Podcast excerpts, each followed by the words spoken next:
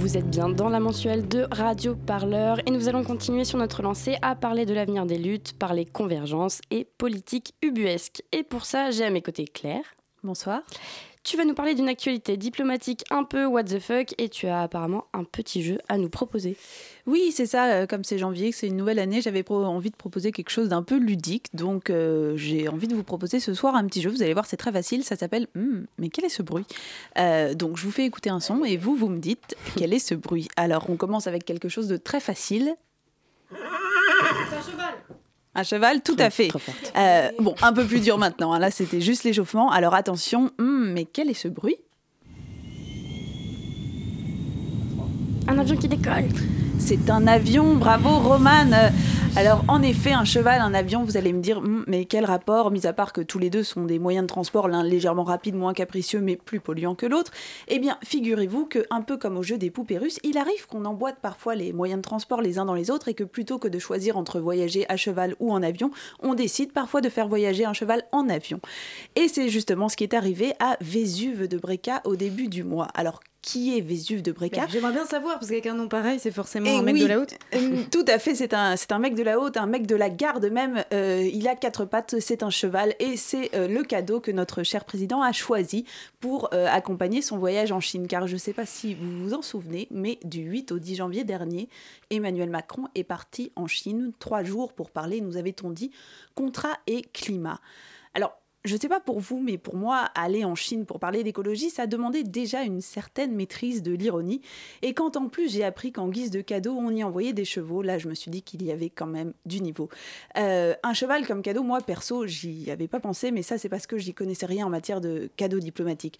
Depuis, j'ai lu Jean-Louis Gouraud, historien et encyclopédiste du cheval, qui m'a expliqué que euh, offrir un cheval, c'était non seulement courant, mais c'était également un signe de respect et d'allégeance, et surtout que dans le cas spécifique des relations franco-chinoises, ça répondait de manière hmm, presque subtile au dernier cadeau de la Chine à la France, à savoir, attention, hmm, mais quel est ce bruit?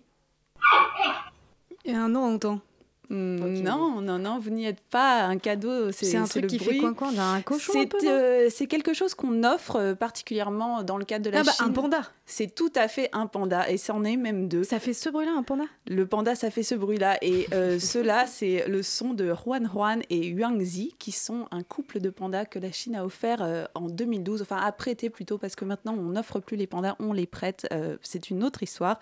mais bref, ces deux pandas forniquent tranquillou aux de Beauval pour la modique somme de 750 000 euros l'année. Euh, la preuve qu'à vouloir rendre la monnaie de la pièce jusque dans les cadeaux, on n'est pas vraiment prêt de fermer les eaux.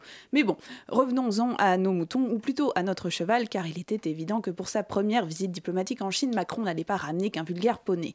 Vésuve de Bréca, de son modeste nom, on en a déjà parlé, a passé son enfance dans les douces plaines normandes avant de se faire remarquer pour son galop embrasé qui lui a valu en 2014 d'intégrer la prestigieuse garde républicaine.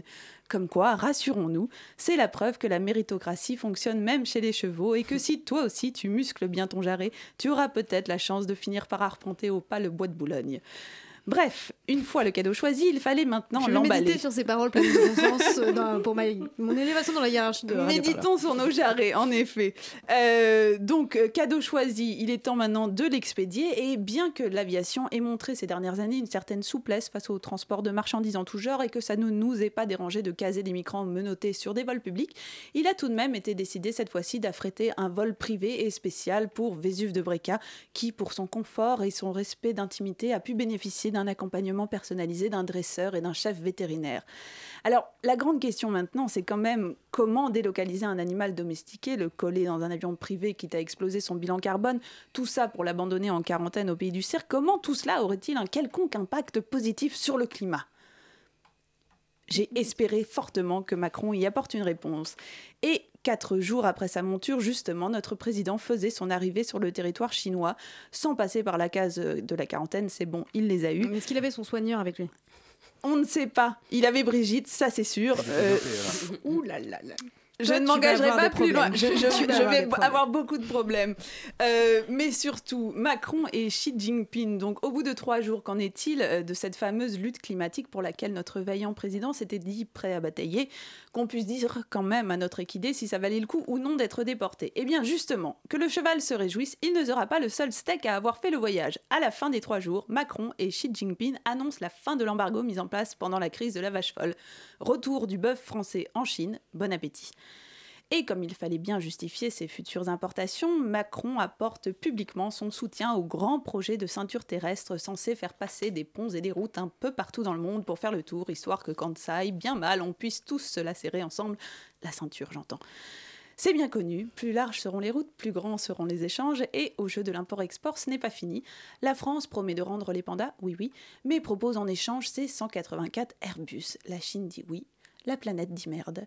Car au final, un cheval et deux pandas contre 184 avions, ça en dit long sur le pourcentage qu'ont réellement pris les questions écologiques dans ces trois jours de négociations entre les deux pays. Non, pardon, je suis un tout petit peu mauvaise langue. Un accord a été signé pour la construction par Areva d'une usine de traitement pour combustible nucléaire usagé. Comme quoi, si on n'est toujours pas décidé sur comment être plus propre, au moins on s'est mis d'accord sur le choix de la poubelle. Quelle bonne nouvelle. Hum.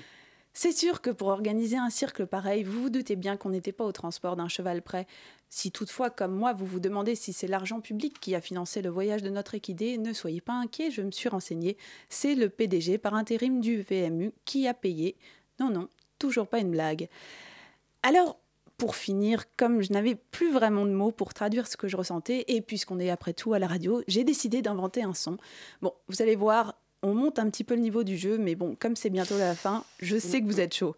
Attention, vous êtes prêts Prêt. Hmm, mais quel est ce bruit?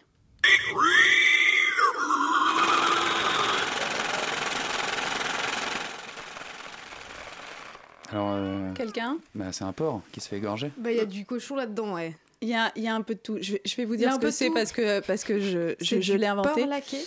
Non, ça. Avec des nouilles sautées. Il n'y a ni porc ni nouilles, non, c'est. euh, C'est le son d'un cheval et d'un panda qui s'enculent pendant que des dollars pleuvent et que des arbres tombent. Aïe, aïe, aïe, aïe, aïe, aïe, aïe.